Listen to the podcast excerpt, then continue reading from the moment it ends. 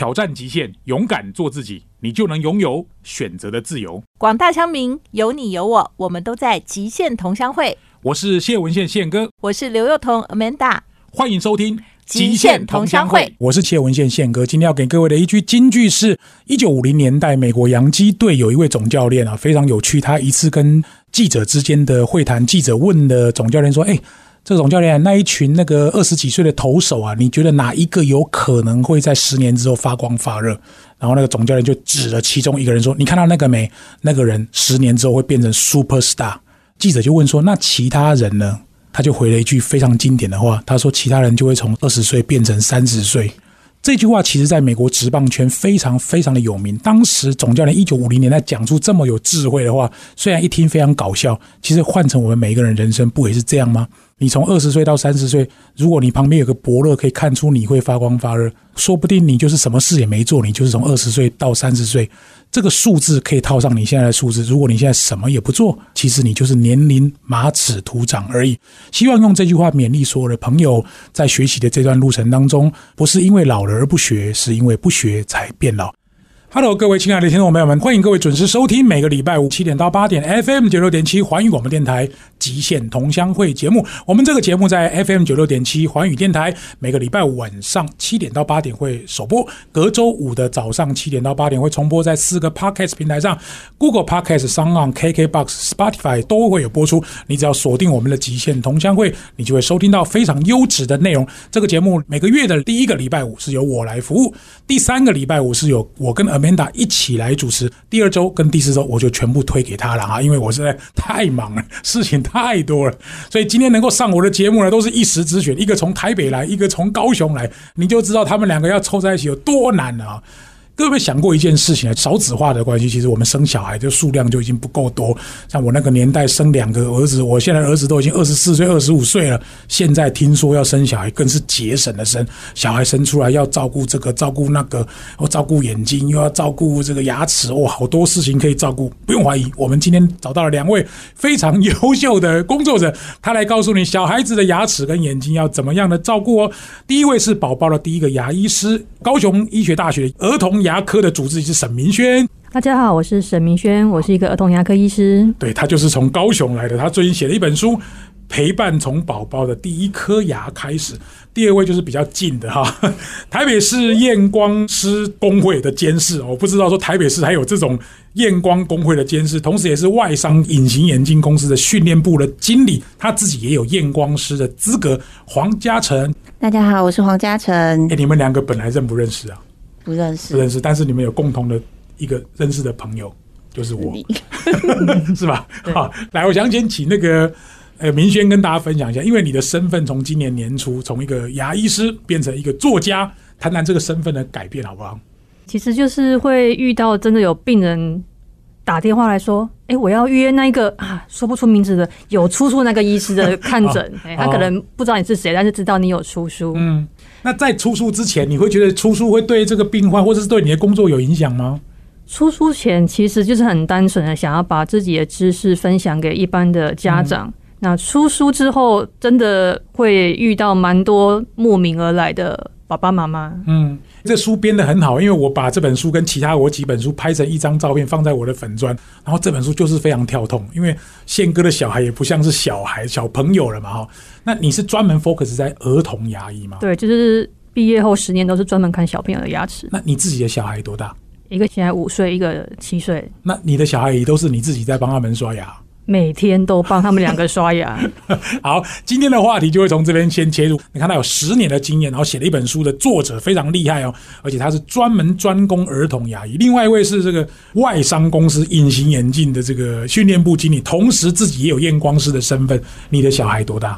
一个四岁，一个七岁。啊，那你你训练师的工作，平常在帮公司排教育训练？对。你平常的工作可以跟大家说明一下吗？呃，因为我主要就是有一些专业知识，像隐形眼镜的啦，然后还有小孩子的视力保健，嗯，所以除了对专业验光师的那种专业训练以外，还有对一般民众的视力保健的这种宣导，嗯，然后还有内部对业务的训练，这样子。哦，内部的业务训练也是你在做？嗯，那我可不可以知道一下，比如说要考这种验光师，他要具备什么资格啊？现在验光师已经有执照了，嗯，所以要有本科系毕业。一定要本科系吗？现在是要的。那以前那种老一辈在帮人家验光的那种，以前不用。以前你可以上个礼拜在卖鞋子，这个礼拜就来验光。啊？那如果他要考验光师执照，现在他又不是那个科系毕业，那怎么办？他就不能考。现在就不能考。对。那如果一般的眼镜行验光师他没有执照，他可以营业吗？因为他现在还是处于一个落日条款的阶段，哦，所以大概还有个五年左右。所以他如果没考到，他就不行。哦，那考这个执照需要准备什么？可以跟大家分享一下吗？要先考进那个学校，学校，好，学校，然后念几年？四年，四年，然后实习，实习含在里面了，就是四年。哦，所以以前那种年代是什么弟弟妹妹？我看很多年轻的就帮你学徒那种啊，学徒的，对对，现在没有了。哦，好，所以我们还是要找有专业验光的就对了。对对对。好，那我想请问一下，从那个明轩先开始，因为你自己是妈妈的身份，刚刚宪哥一开始讲到说。哦，原来这个母亲的身份跟你专业的身份，现在小孩因为少子化的关系，为什么儿童牙医的这个话题值得现在大家的父母亲多多关注呢？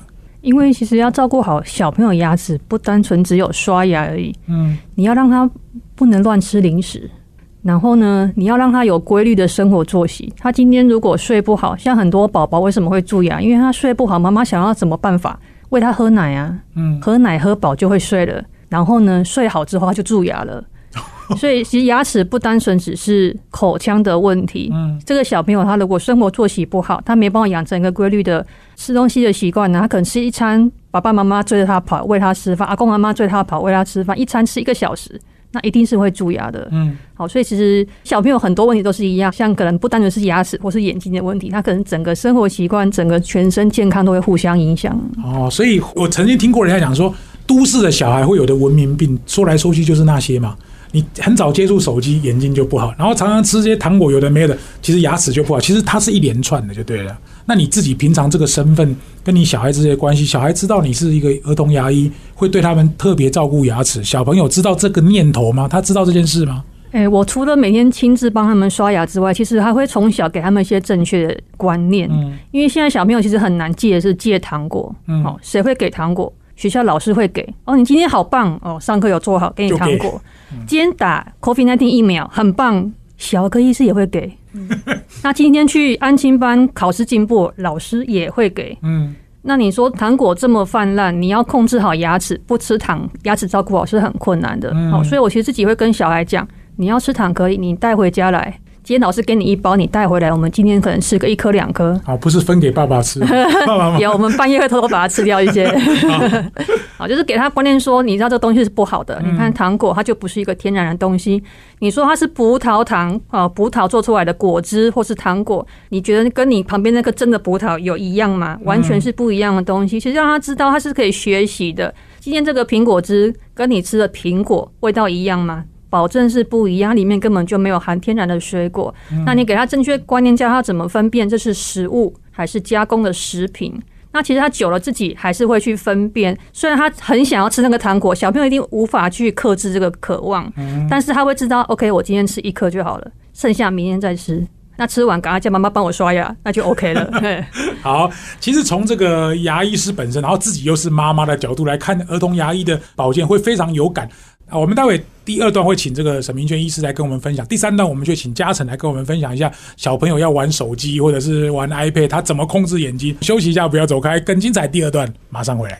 欢迎各位听众回到极限同乡会，我是节目主持人谢文宪宪哥。今天访问到两位非常优秀的妈妈啊，同时他们也是专业的职场工作的沈明轩医师跟这个黄嘉诚验光师啊，他也是训练部的经理。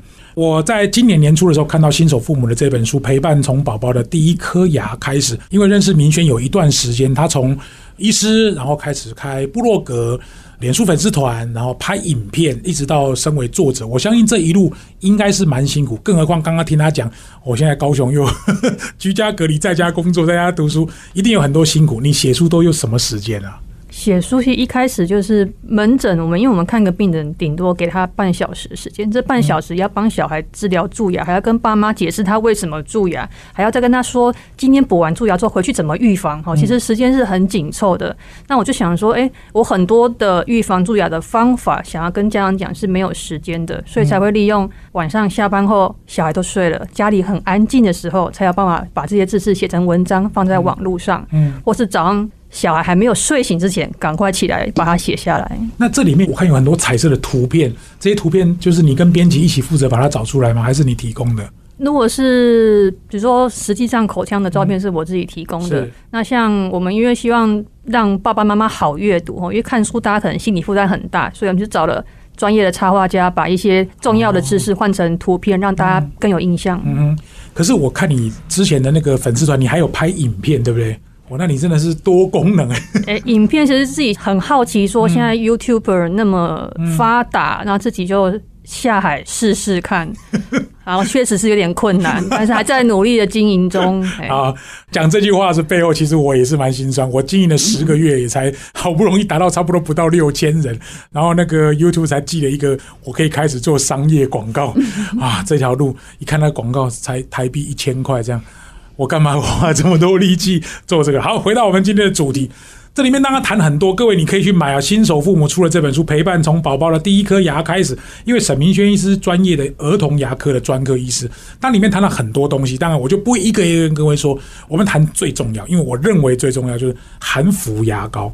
为什么服这件事情对有效抑制小孩子的蛀牙有帮助？这个请专业医师跟我们讲好不好？好，这本书会特别谈到氟化物，是因为希望在病人找牙医师之前，他就可以做一些正确的选择。嗯，通常什么时候想要找牙医呢？大家想想看，你什么时候会找牙医？通常是去去听啊，痛到不行了，好吧，只好去看牙医了。但是你当一个小朋友一痛到不行找牙医的时候，大家知道多困难吗？你要让一个小孩从哭到不哭，痛到不痛是非常困难的哦。所以这本书其实很大的章节在讲预防蛀牙，那其中就是宪哥刚刚提到的氟化物。那氟化物其实，在各位日常用品很多都有，像是牙膏、漱口水，其实都是有的。那为什么氟化物可以有效预防蛀牙呢？氟化物应用在预防蛀牙，其实在世界上已经超过五十年的历史了。那氟化物可以让牙齿的构造，哈，它在我们今天可能吃了一颗糖果，或是喝了一个含糖饮料之后，口腔会变酸性。好，大家应该听过这个广告，吃了什么东西嘴巴变酸性。这个时候，如果你嘴巴里面有足够的氟化物，它可以帮助牙齿去抵抗这个酸性，然后牙齿本身的结构，牙齿的外墙可以重新修复成。比本来结构更坚固的一个外墙啊，反而会比你天然的还要坚固一点。可是我们不太可能在外面一天到晚就是用含氟牙膏刷牙，还是说要鼓励大家带一瓶含氟的漱口水？哎，其实大家不用突然这么那个密切使用，其实也是不用的哈。其实它是。就像我们做任何的营养保健、顾身体，每天有做就可以了哦。所以其实大家只要每天有使用含氟牙膏刷牙两次，那漱口水也可以每天使用，其实这样就很够了。嗯，哎，那主要重点是帮小朋友选牙膏的时候，除了看上面写儿童牙膏，还要看氟化物的含量有没有超过一千 ppm。所以牙膏本身或它外面的盒子上面都会有写。对，因为台湾的儿童牙膏的。氟含量有千百种，它可能零、一百、两百、三百、五百都有可能有。那很可惜，如果你选一千以下的，效果是不太够的。哦，这样子啊，所以要包装要看清楚。所以大人用的牙膏，小孩子用也不行。像譬如我们自己大人常用的一些牙膏。大人牙膏通常如果是有含氟的，会有一千 ppm 以上。但是大人牙膏会有个问题，通常会有含薄荷，让你觉得口腔清新。那 baby 通常不太喜欢这个味道，哦，所以不太能够适用在小朋友身上。大人不懂 baby 的苦，就不懂啊。我现在才知道说，原来有小孩子专用的牙膏。好，这个沈明轩医师很专业。我再问你一个问题，因为我看到书里面有一个话题让我很有印象，就是小孩子要躺着刷牙。为什么要小孩躺？我都觉得我以前小孩我都没有在照顾，我这个爸爸根本就是失职。可是我老婆好像也没有躺着帮我小孩刷牙，到底怎么一回事？因为帮小朋友刷牙，通常大家一定是在浴室里面刷牙。那浴室刷牙几个缺点，第一个浴室通常是黄灯比较暗，你跨不。那第二个浴室很小哦，所以如果像那种两三岁会给你扭来扭去的，你要把它稳定的夹住这个小朋友，帮他刷牙是很困难的。然后浴室又湿滑，其实是有时候会危险。那有些这样蛮常做的是什么？边洗澡边刷牙。好，那请问这样刷的干净吗？好，那我所以会一般会建议说，让他第一个选一个灯光充足的地方，哈，可能是客厅，好，或是你就是手电筒拿出来照，好像你看牙医这样子。嗯，那为什么像我们建议他躺下来刷呢？哈，大家可以想想看，你去看牙医的时候，牙医是怎么帮你看牙齿的？就是躺下来。对，那因为这个姿势是看牙齿最清楚的姿势，不管是看上面的牙齿、下面、前面、后面，都看得清楚。你今天看得清楚，才有办法帮他刷干净。嗯，可是问题是我们没有那种床啊，没有那种那个牙科的那种诊疗床，没关系，没没有床吗？对，没有床。你通常家里小朋友可能会有地垫啊，或是哦那种也可以，床上枕头垫一下其实就够了。哦，那可是那个水分或者是那些牙膏的成分不会直接吞下去吗？如果我会担心牙膏的部分哈，我们有两种解决方案。第一个，哎，小朋友如果比较大了，比如说三岁以上的，你可以让他自己先刷一次，你再躺下再帮他刷一次。那那一次你可以用开水就好了。那小朋友自己站着刷，你可以用含氟牙膏。嗯嗯，好，那我再问一个问题，我其实有很多问题想问的。我看完这本书觉得非常有意思，因为福哥在里面写了一篇推荐，他说他女儿去看牙齿的时候啊，哦那个还要五花大绑绑起来。哎，那为什么你看牙，或者是你介绍的这些牙医师，可能就是可以用很温柔的方法？这到底有什么诀窍啊？其实大家可以想一下哈，小朋友今天可能两三岁，哈，突然牙齿痛，被带去看牙医，好，那看到一群陌生的叔叔阿姨戴着口罩、面罩、防护衣，小朋友会怎么样的心情？紧张。哎，就像可能他第一天上幼稚园那个心情，应该是都不太好了。嗯嗯。好，所以这时候如果是我们较常跟小朋友搏斗的儿童牙科医师，好，通常我们会做，可能先跟他打个招呼，好，你叫什么名字？好，先跟他问候一下，有点像幼稚园老师第一天跟小朋友。互动一下，那我们会好好跟他解释说，今天第一次来啊，医生阿姨会帮你做什么？我们可以数数看你有几颗牙齿。那因为小朋友会担心莫名的今天会发生什么事，他会很害怕啊，所以我们可以给他怎么一个小镜子，嗯，好，他也可以看得到医生在做什么事情。对他看得到我的，嘿，他可能第一次看他牙齿长这个样子，他会有好奇。好，那看得到牙医是拿什么工具？那会比较安心，好，所以其实这个是需要一些跟小朋友互动的技巧。哦，这里面还有真的很高深的学问呢。你就是把小孩当做一个人来看待，其实他就不是一个附属品。哦，从头到尾以小孩子的角度来看，很有意思。哎，嘉诚，你有没有什么问题想要 问问沈医师？有，我有想要问说，会推荐小孩用电动牙刷吗？其实手动牙刷、电动牙刷，如果它就是一个工具，所以你如果有正确使用，都是有很好的效果的。问题就出在小朋友有办法正确使用吗？好，刷牙是需要花时间、要耐心，还要有正确的技巧。那你小朋友有二十颗牙齿，每个面都要刷干净，超级困难的。嗯，好，所以其实不管用什么工具，我会建议六岁以下爸爸妈妈一定要再帮他刷一次。嗯，好，那六岁以上小朋友刷完，爸爸妈妈再检查。嗯，那这边还是可以建议说，哎，在选牙刷的时候，电动牙刷到底有没有一些优势？其实是有的，嗯，它自己会转，所以它可以省掉一些时间。那有些电动牙刷会有一些特殊功能，比如说它会计时。时间到，跟你说，哎，换另外一边的。嗯，好，那你小朋友可能就会因为这样比较好奇，或是好玩，愿意刷的时间可能久一点。嗯，哎，所以根据小朋友个性年龄去选择。哇，好专业！这个电影有分级，原来这个牙刷也有分级。好，我们今天访问到的是沈明轩医师，他在今年年初写了一本书《陪伴从宝宝的第一颗牙开始》。各位如果对小孩子在照顾牙齿有兴趣的话，《新手父母》这本书你可以选择来看哦，对各位一定很有帮助。下一段我们来访问一下黄嘉诚验光师，来谈谈。眼睛这个部分怎么照顾？休息一下，不要走开，马上回来。我是节目主持人谢文宪宪哥。我们今天访问到的是牙医师跟验光师，我想对小孩子的不管眼睛或者牙齿都会非常有帮助。刚刚提到的是沈明学医师他的这本书叫做《陪伴从宝宝的第一颗牙开始》。接下来我们要访问到的是黄嘉诚，他现在是外商的隐形眼镜的公司的训练部经理，同时自己也有验光师身份，还是台北市验光师同业工会的监视。哇，不得了！身份很多，你的小孩多大？一个四岁，一个七岁。好，那我相信爸爸妈妈最关心的就是眼睛跟牙齿啊。小孩应该很早就接触到手机或者是平板的吧？哎，没有哎，因为我知道手机跟平板是很伤害眼睛的，所以其实两岁以前我是完全不给他们看手机。天哪，那你们在他面前也不能把手机拿出来？两岁以前是，现在有比较放纵一点。父母也是蛮累的，要划手机还要趁他们不在的时候。你真的有严格要求自己做到这个？对，现在会开放吗？手机吗？还是不行？他不能看，就是我连看影片，就是跟他说，你如果要看影片，我们就投到电视上。哦，就是手机荧幕太小，我顶多只会让他看我们拍照的照片。嗯，其他是一概没有。哇塞，哇，那真的妈妈如果是验光师，小孩就压力很大。好，那我讲一下为什么会影响小孩的眼睛。因为手机其实这个距离是非常的近的，嗯，然后你想象我们小时候长大的时候，其实除了书以外是没有这么近的东西，对，看书其实也看不了这么久，嗯，可是手机很好看啊，它会一直看下去，所以我觉得这个是一个禁忌的过时，不可以太早开启，嗯，好，因为验光师，我相信验光也不是说只有对小孩，因为你还有大人。那可不可以请嘉诚特别分享一下？因为除了像手机，我们常知道平板，小孩要控制这个使用时间以外，到底小孩子的视力要怎么样维护？或者我相信其实也跟牙科差不多，预防胜于治疗。提供我们几个方法，或者是你的观察，好不好？嗯。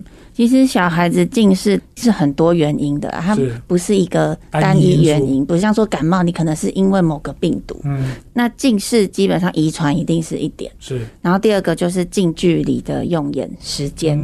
那所以家长自己要知道，你如果本身两个人就都已经是高度近视了，那你的小孩就已经比其他的小孩更容易近视。是，那你就要更注意那个近距离用眼的时间。我以为是要换一个配偶嘞。欢迎各位哦，小孩都生了。啊，对对对对对，啊，所以自己要知道就对。嗯，像我就是高度近视，我老婆只有一百度，所以我们就是一个中了，一个没中这样。嗯，啊，所以几率大概就是会比别人高。对，可是因为我觉得我们小时候都很怕去验光。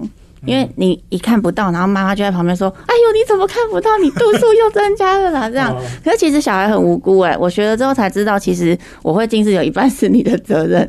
你怎么会一直骂我呢？哦，就是因为你遗传了他，对不对？对。然后，可是其实，在小时候你也不知道为什么我的度数会增加。嗯。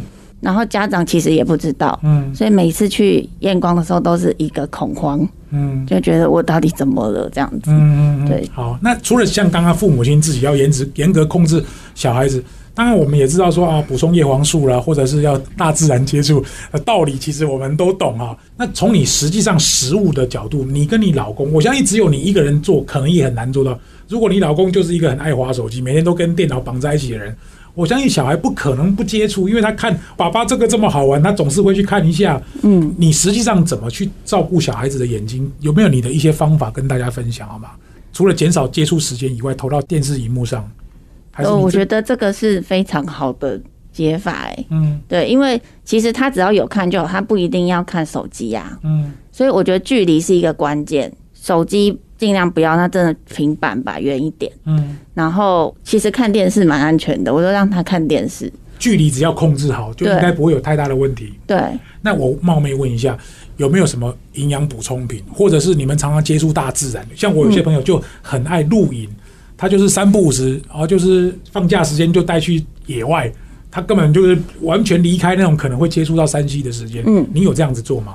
有那户外的光照时间非常的重要，嗯，因为研究是告诉我们说，这个太阳光啊，基本上如果你就算是连阴天哦，没有太阳的时候，它的光照的那强度都比室内你把灯开到最亮还要亮，嗯，那这个很足够的光照，它就会让眼睛它的发育是比较不会近视的，嗯嗯，所以一天如果能够累积。两个小时以上，两个小时哦。可是我不是说你带出去两个小时哦。你看，像小朋友他上课下课十分钟，出去外面再回来，对，那就十分钟了嘛。如果他一整天下来，就可能有五十分钟。上下学时对，上下学加起来就可能总共七十八十分钟了。只要不要被关在家里，对对。然后你如果真的出去公园再玩个二十三十分钟，大概就两个小时。所以视力保健说穿了就是这些方法了。因为遗传是我们没办法控制的嘛。嗯，好，那我想问一下，对于爸爸妈妈来说，小孩子检查视力，或者是小孩有什么症状，可能就跟近视有关，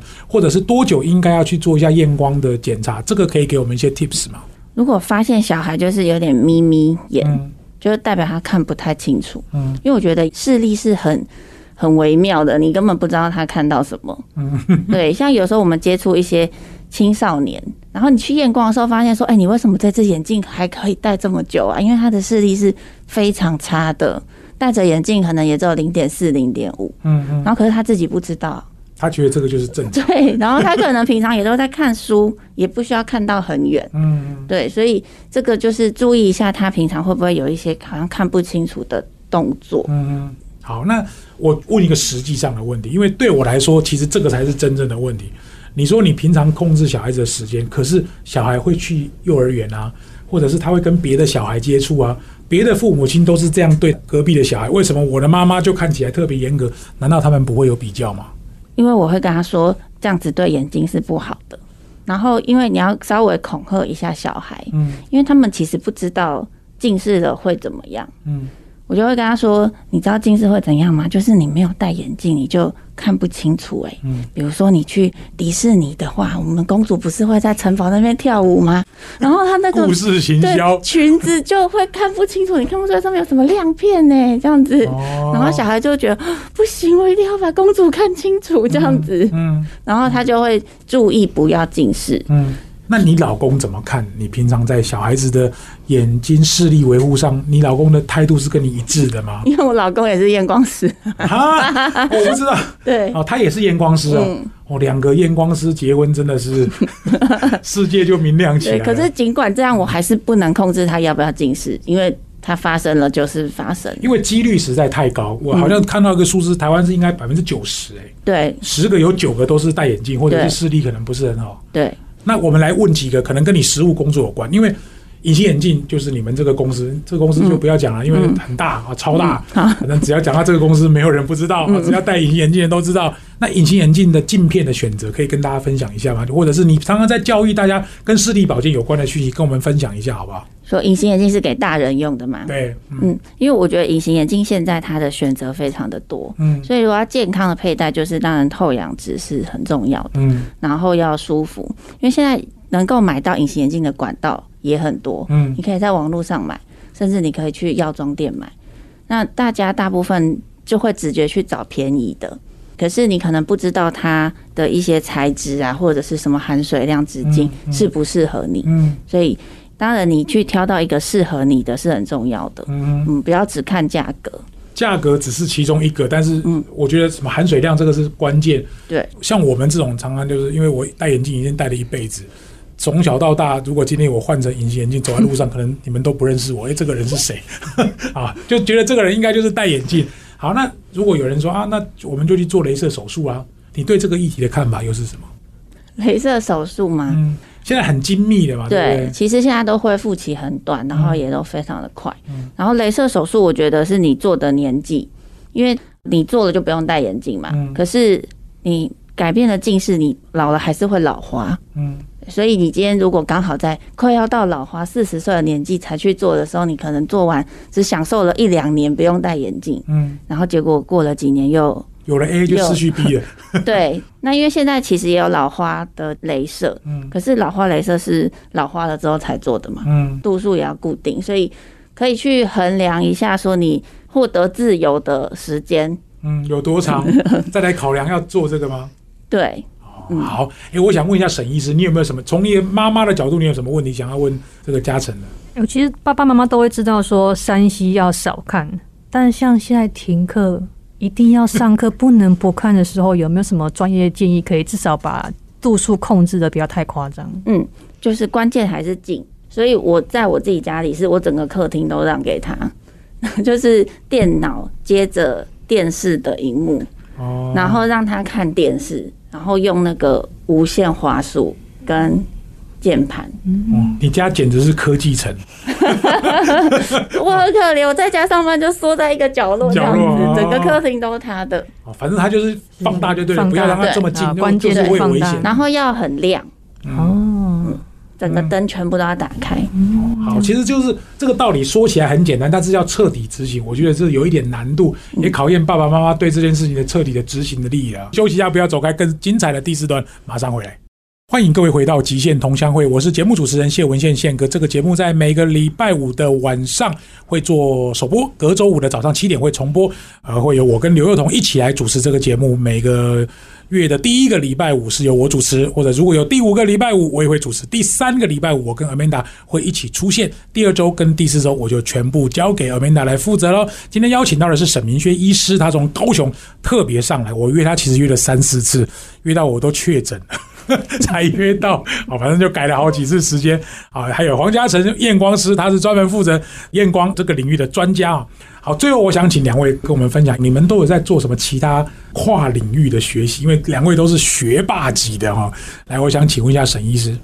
一开始我会去上一些可能演讲简报课程，那一开始初衷也是说，哎，可不可以让自己的专业哈变成可以分享给更多的同行或是家长。那后来自己养成一些习惯，除了这些之外，还有定期看书。我看你蛮常看书，哎，所以我的电子书里面都在破百本，已经已经看过，真的有看完的。嗯，那后来的话，也是有养成上一些线上课，那可能就是一些各种不同领域都试试看。比如说，我之前试试看拍影片，你就自己线上学怎么剪辑，学吧，怎么放摄影机，怎么架音音箱那些。那最近因为小孩停课在家，心情实在是。不太美，所以就 上一些呃绘画的线上课，可能粉彩啊，或是色铅笔这些，哦，让自己不要被小孩绑架，你还是要有自己的时间留给自己的。了解，我老婆也很喜欢色铅笔哦，她只要讲到色铅笔，她道具一拿出来，我真的是瞠目结舌，钱都花在这些地方了啊。好，所以这个妈妈其实很辛苦，因为我都不感觉我儿子在家里有什么多痛苦，我老婆都觉得哇，每天要光那些，我儿子都这么大，吃的也是都是问他妈妈。好，来问一下嘉诚，你都有在做什么学习呢？嗯，因为我还蛮喜欢沟通这一个领域的。然后，如果除了像简报这一类的，我最近这几年会比较着重在萨提尔式的沟通，对。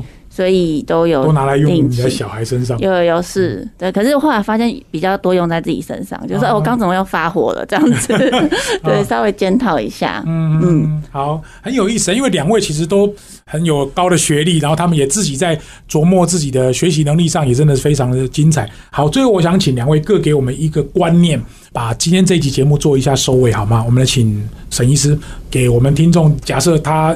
收听完这一集节目之后，他一定要学会了一件到两件事情。好，我想给各位三个数字哦，一二三哦。那一就代表帮小朋友选牙膏，选一千 ppm 含氟牙膏。好，二一天用含氟牙膏刷牙两次。三的话是记得每三到六个月找牙医师检查一下牙齿。一二三。听起来好像很简单，其实不太容易。所以你看，我马上问他，他就丢出了一个一二三，应该不会有四五六吧？我这边也有三 啊，真的假的？哇，好厉害！